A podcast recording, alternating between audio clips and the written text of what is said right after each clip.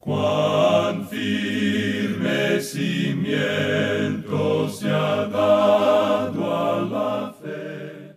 A través de la Biblia, un análisis de la Biblia libro por libro que le ayudará a crecer espiritualmente. Estos estudios fueron diseñados por el doctor J. Vernon McGee. Acompáñenos en este fascinante recorrido a través de la Biblia. La palabra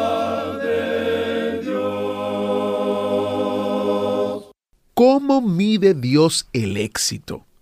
Bienvenido a través de la Biblia, el programa donde conocemos a Dios en su palabra. Soy su anfitrión, Heiel Ortiz. Continuamos en el libro de Segunda de Crónicas, capítulos 8, 9 y 10. Y hoy vamos a explorar la respuesta a esa pregunta y mucho más. Así que gracias por estar con nosotros y preparémonos ahora para iniciar este tiempo en oración. Tome su Biblia, tome su espacio y comencemos. Padre Celestial, te damos gracias porque podemos entender en tu palabra la perspectiva de cómo ves la vida. Gracias por enseñarnos cómo debemos verla y cómo debemos entenderla a la luz de lo que has revelado. En el nombre de Jesús te lo pedimos. Amén. Llegamos hoy al capítulo 8 del segundo libro de Crónicas, y aquí vemos que el templo ya ha sido finalizado, su construcción se ha terminado. Los próximos dos capítulos nos dirán algo sobre las experiencias y la obra de Salomón, así como su testimonio en otras partes. Este hombre se convirtió en un gobernador muy dinámico. Él intentó llevar a cabo los planes y propósitos y las promesas de David. Veamos, pues, lo que nos dice el primer versículo de este capítulo 8 del segundo libro de Crónicas. Después de veinte años, durante los cuales Salomón había edificado la casa de Jehová y su propia casa, ahora aquí podemos apreciar que este fue un proyecto de larga duración. Le tomó a Salomón la mitad del tiempo total de su reinado para concluirlo, y de eso tomó nota Dios. Ahora los versículos 2 y 3 dicen, Reedificó Salomón las ciudades que Hiram le había dado, y estableció en ellas a los hijos de Israel. Después vino Salomón a Amat de Soba y la tomó. Aquí podemos notar que se hace mención de la única batalla a la que se hace alusión en la Biblia durante el reinado de Salomón, y no parece tener mucha significación. Ahora pasando al versículo 9 leemos, Pero de los hijos de Israel no puso Salomón siervos en su obra, porque eran hombres de guerra, y sus oficiales y sus capitanes y comandantes de sus carros y su gente de a caballo. En otras palabras, él puso a aquellos que eran de su propia nación en el ejército y usó a los demás como sirvientes para realizar las tareas más domésticas en esa tierra. Ahora el versículo 10 dice, Y tenía Salomón doscientos cincuenta gobernadores principales, los cuales mandaban sobre aquella gente. Tenemos aquí algo que hizo Salomón y que por supuesto trajo muchas dificultades. Dios simplemente toma nota de ello. Dios no lo bendijo por esto. Podemos decir que prácticamente casi ni lo reconoció. Ahora el versículo 11 dice, Y pasó Salomón a la hija de Faraón, de la ciudad de David, a la casa que él había edificado para ella, porque dijo, Mi mujer no morará en la casa de David, rey de Israel, porque aquellas habitaciones donde ha entrado el arca de Jehová son sagradas. Así es que Salomón edificó un palacio para la hija de Faraón. Y existe la creencia general por todas partes, y es una interpretación que uno recibe en Israel hoy, que una de las razones por las cuales Salomón se casó con mujeres de diferentes naciones es que el suegro no saldría a la guerra contra su yerno. Y esa fue una de las formas utilizadas por Salomón para traer paz a su tierra. Cuando él se casaba con la hija de algún gobernante, entonces éste quizás no intentaría luchar contra su yerno y como consecuencia había paz en su nación. Ahora no sabemos si eso es verdad o no, puede que así sea, pero eso es lo que se dice. Y tenemos aquí otras cosas que están relacionadas con Salomón que han sido mencionadas anteriormente, allá en el primer libro de Reyes, y las cuales ya hemos visto. Entramos entonces al siguiente capítulo. Este es el último en lo que se refiere a Salomón. Nos estamos refiriendo al capítulo 9 de este segundo libro de Crónicas. ¿Y qué es lo que Dios destaca sobre las otras cosas y nos muestra aquí? ¿Es acaso que Salomón logró hacer lo que Dios intentaba hacer con Israel, de ser un testigo al resto del mundo? Lo interesante aquí es que eso se llevó a cabo, y que la forma de testificar de Israel es muy diferente a la manera en que lo tiene que hacer la iglesia. Permítanos decirlo de esta manera. Israel miraba hacia adentro, la iglesia lo hace hacia afuera. Israel tenía que ir hacia Jerusalén e invitar al mundo a ir, como vimos en la dedicación del templo. Los gentiles también podían ir a Jerusalén a adorar, pero la iglesia tenía que comenzar desde Jerusalén e ir hasta lo último de la tierra. En otras palabras, la iglesia debe llevar el Evangelio al mundo, pero Israel tenía que invitar al mundo a ir y compartir la revelación de Dios en el templo. Israel tenía que ser testigo del Dios vivo y verdadero como una nación a un mundo de muchos dioses. La iglesia, por su parte, tiene que ser testigo de la resurrección y de un Salvador viviente como individuos a todas las naciones en un mundo lleno de ateísmo. Bien, Israel hasta cierto punto cumplió con el propósito dado por Dios. Y eso se evidencia por el número de gentiles que llegaron a Jerusalén a adorar y a conocer a Dios por medio de los servicios llevados a cabo en el templo. La iglesia es hoy la medida por la cual sabemos el número de tribus y naciones a las cuales llevamos el Evangelio en nuestros días. En esta época existe la inclinación de aquellos que pertenecemos a la iglesia de despreciar los esfuerzos de Israel y al mismo tiempo amplificar los éxitos de la iglesia. Podemos escuchar constantemente de los fracasos de la nación de Israel, y es verdad, ellos han fracasado, y al mismo tiempo oímos los exagerados informes de los éxitos del Evangelio en lugares. Después de la guerra oímos de muchos éxitos del Evangelio. Recordamos haber oído después de la Segunda Guerra Mundial de un avivamiento en la China, también de un avivamiento en Alemania. Sin embargo, aquellos que habían estado en ambos lugares antes que China fuera un país completamente cerrado, dijeron que no ha habido avivamiento allí, que tampoco tuvo lugar un avivamiento en Alemania. Es interesante notar que siempre oímos de avivamientos en los lugares apartados. La realidad es que en nuestros días, amigo oyente, estamos en una apostasía tremenda. Los días se están haciendo más oscuros. Todavía nos quedan muchas iglesias y muchos pastores maravillosos con nosotros, pero estos hombres conocen las dificultades de la hora en la que estamos viviendo. Creemos que hay algunos predicadores y maestros que están cobijados en algunas instituciones y ellos parecen ser los únicos que están mirando las situaciones del presente día a través de vidrios color de rosa. Pero por otro lado, Israel tuvo éxito en una medida mucho más grande que la que nosotros imaginamos. Nosotros estamos midiendo su éxito por el fracaso final, la apostasía de su nación y la cautividad. Pero hubo un período cuando ellos no le fallaron a Dios. Su testimonio salió de Jerusalén a todas las naciones del mundo.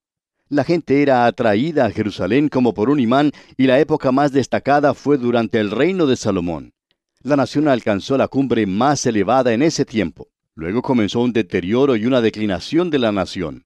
Las escrituras nos dan en realidad dos ejemplos durante el reinado de David y Salomón, y había otros más que no estaban aislados como estos. Pero estos dos nosotros sí conocemos. Hiram, el rey de Tiro, amigo de David, llegó a conocer a Dios. Él hizo hermosos obsequios.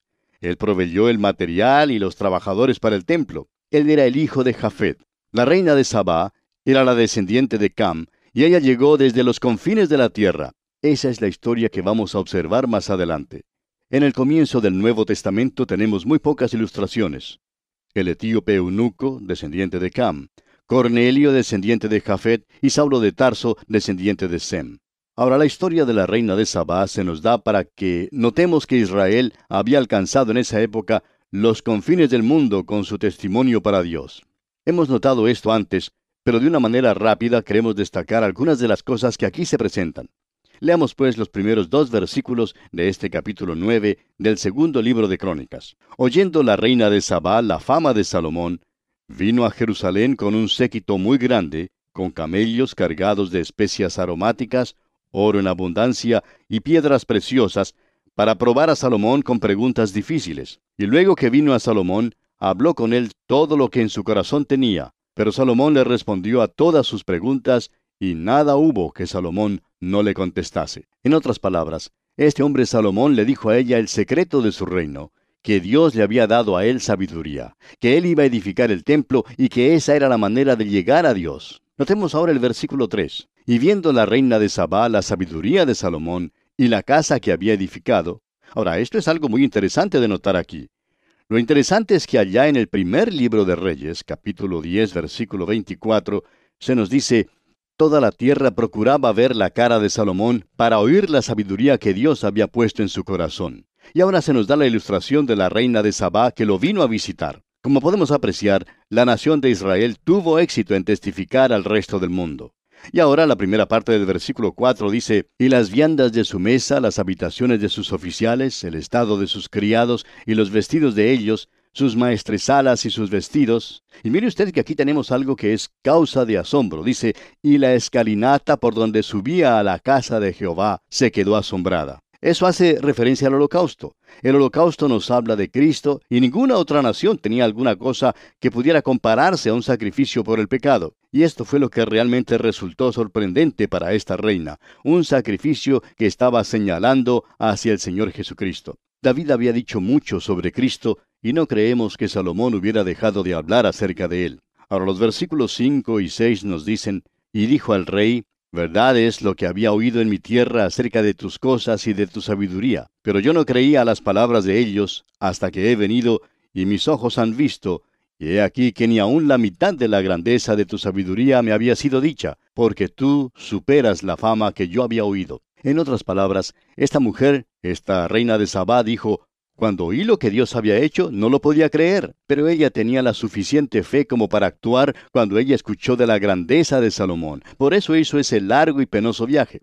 Y créanos, amigo oyente, que era un viaje muy largo en esos días. Uno no podía ir hasta el aeropuerto, subirse en el avión y llegar allí en dos o tres horas. El viaje llevaba a veces dos o tres meses, quizá un poco más atravesando un caluroso desierto, y esta dama, esta reina, hizo ese recorrido para poder conocer algo de la sabiduría de este hombre, y se pudo dar cuenta de cómo es posible llegar a Dios. Y eso fue lo que la dejó sin fuerzas. Ella tuvo que decir, yo no podía creerlo, pero ahora sí lo creo. Y notemos ahora lo que ella dice aquí en los versículos 7 y 8 de este capítulo 9 del segundo libro de Crónicas. Bienaventurados tus hombres y dichosos estos siervos tuyos que están siempre delante de ti y oyen tu sabiduría. Bendito sea Jehová tu Dios, el cual se ha agradado de ti para ponerte sobre su trono como rey para Jehová tu Dios.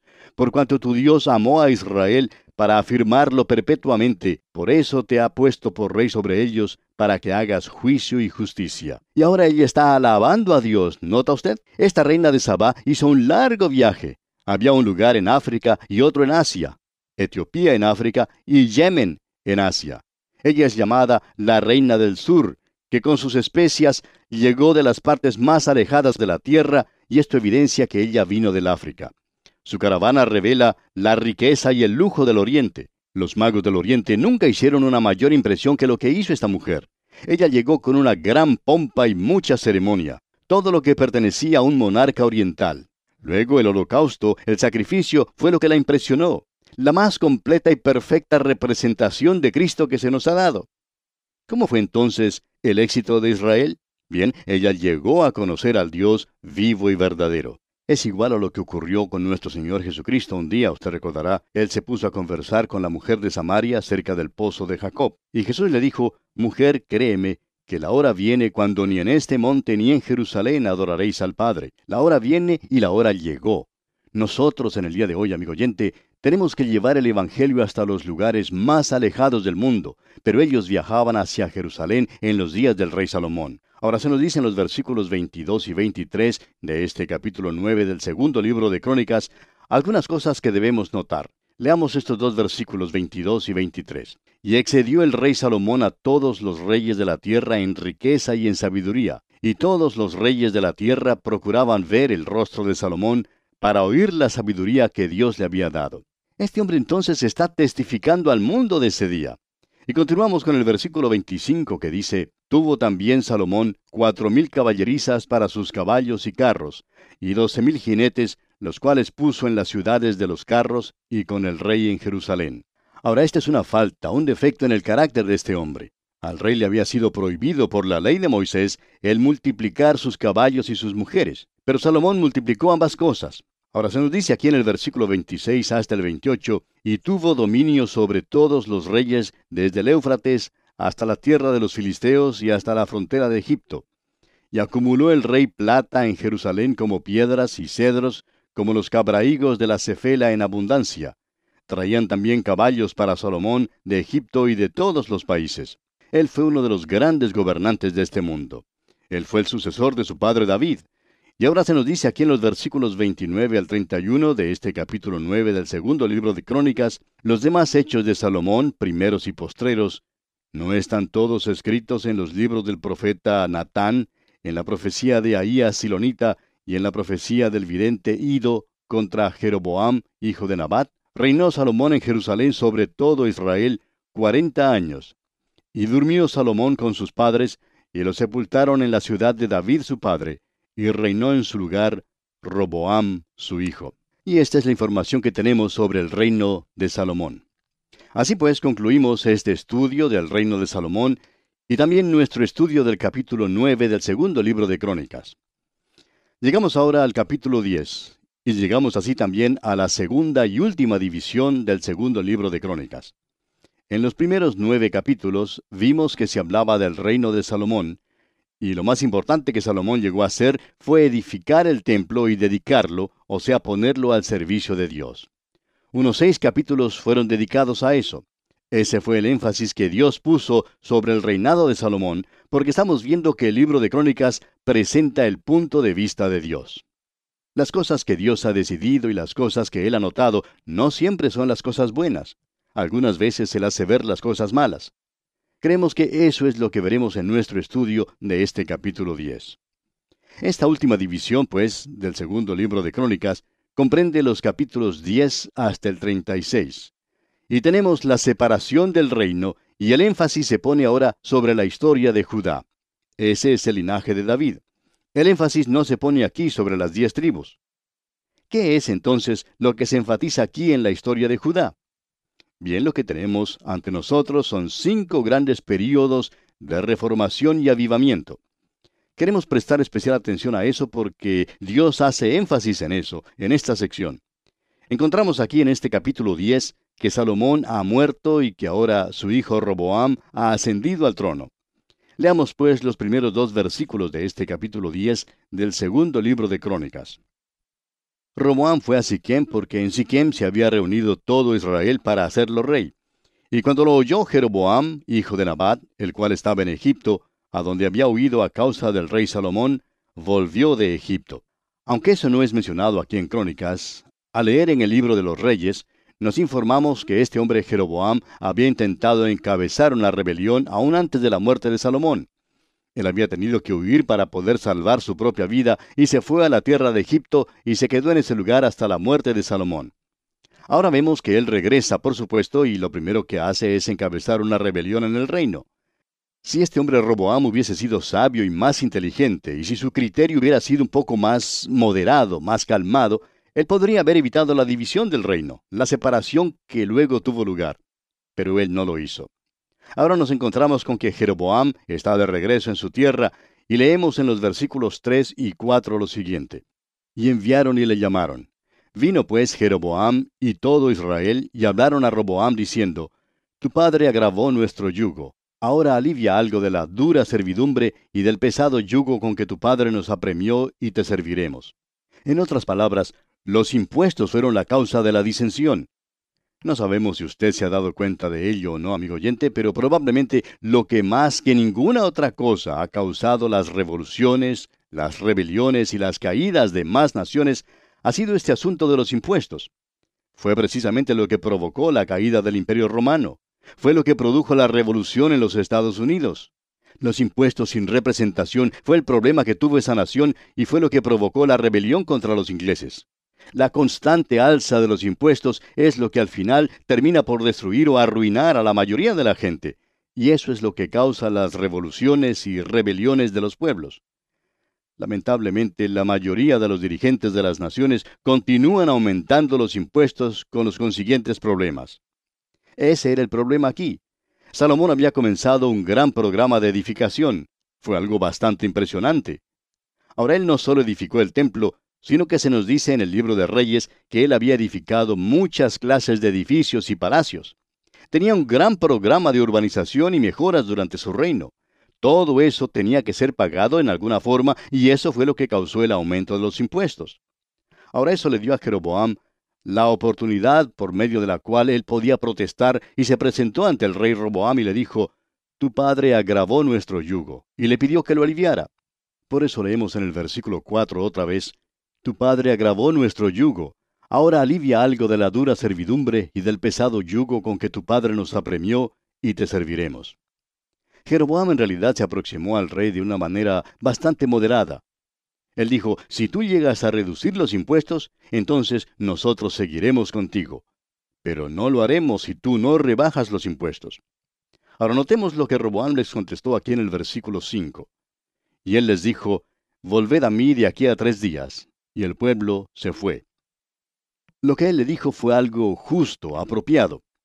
Le daría al rey la oportunidad de estudiar cuáles eran las deudas que tenían y cuál era el plan o qué camino debían seguir. Lo más sabio hubiera sido la reducción de los impuestos. Veamos ahora qué nos dicen los versículos 6 hasta el 8 de este capítulo 10 del segundo libro de Crónicas. Entonces el rey Roboam tomó consejo con los ancianos que habían estado delante de Salomón su padre cuando vivía, y les dijo, ¿Cómo aconsejáis vosotros que responda a este pueblo? Y ellos le contestaron diciendo, Si te condujeres humanamente con este pueblo, que les agradares y les hablares buenas palabras, ellos te servirán siempre. Mas él dejando el consejo que le dieron los ancianos, tomó consejo con los jóvenes que se habían criado con él y que estaban a su servicio.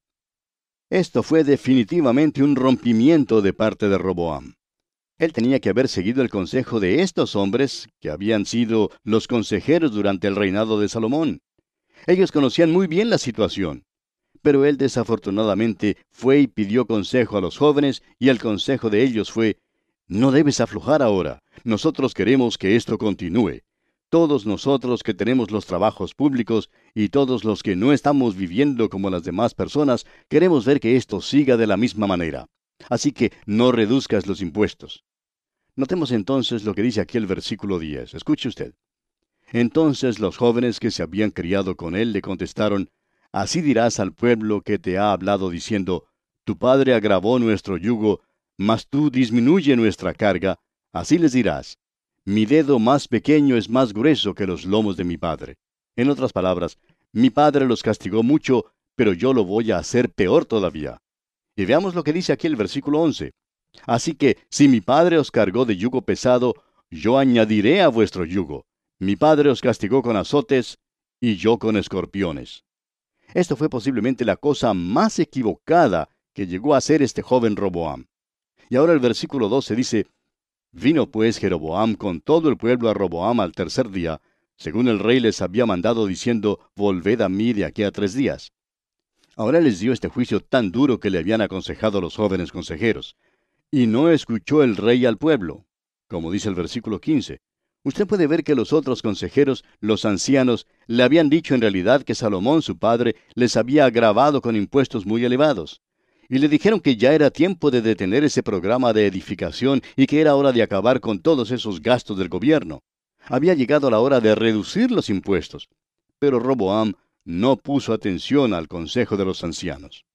Y bien, aquí, amigo oyente, vamos a detenernos por hoy porque nuestro tiempo ha tocado ya a su fin. Continuaremos, Dios mediante, en nuestro próximo programa. Hasta entonces, pues, que Dios le bendiga abundantemente. Agradecemos que nos acompañara en el estudio de hoy. Le invitamos a que visite nuestro sitio en internet a través de la biblia.org. Ahí puede suscribirse para recibir las notas y bosquejos de lo que estamos estudiando y noticias del ministerio. También encontrará la variedad de libros y materiales gratuitos que tenemos para usted. El sitio es a través de la biblia.org. Todo lo que hacemos es posible gracias al Señor y a personas como usted que se unen a nosotros en la obra de llevar la palabra entera al mundo entero. A través de la Biblia es una producción de Radio Transmundial.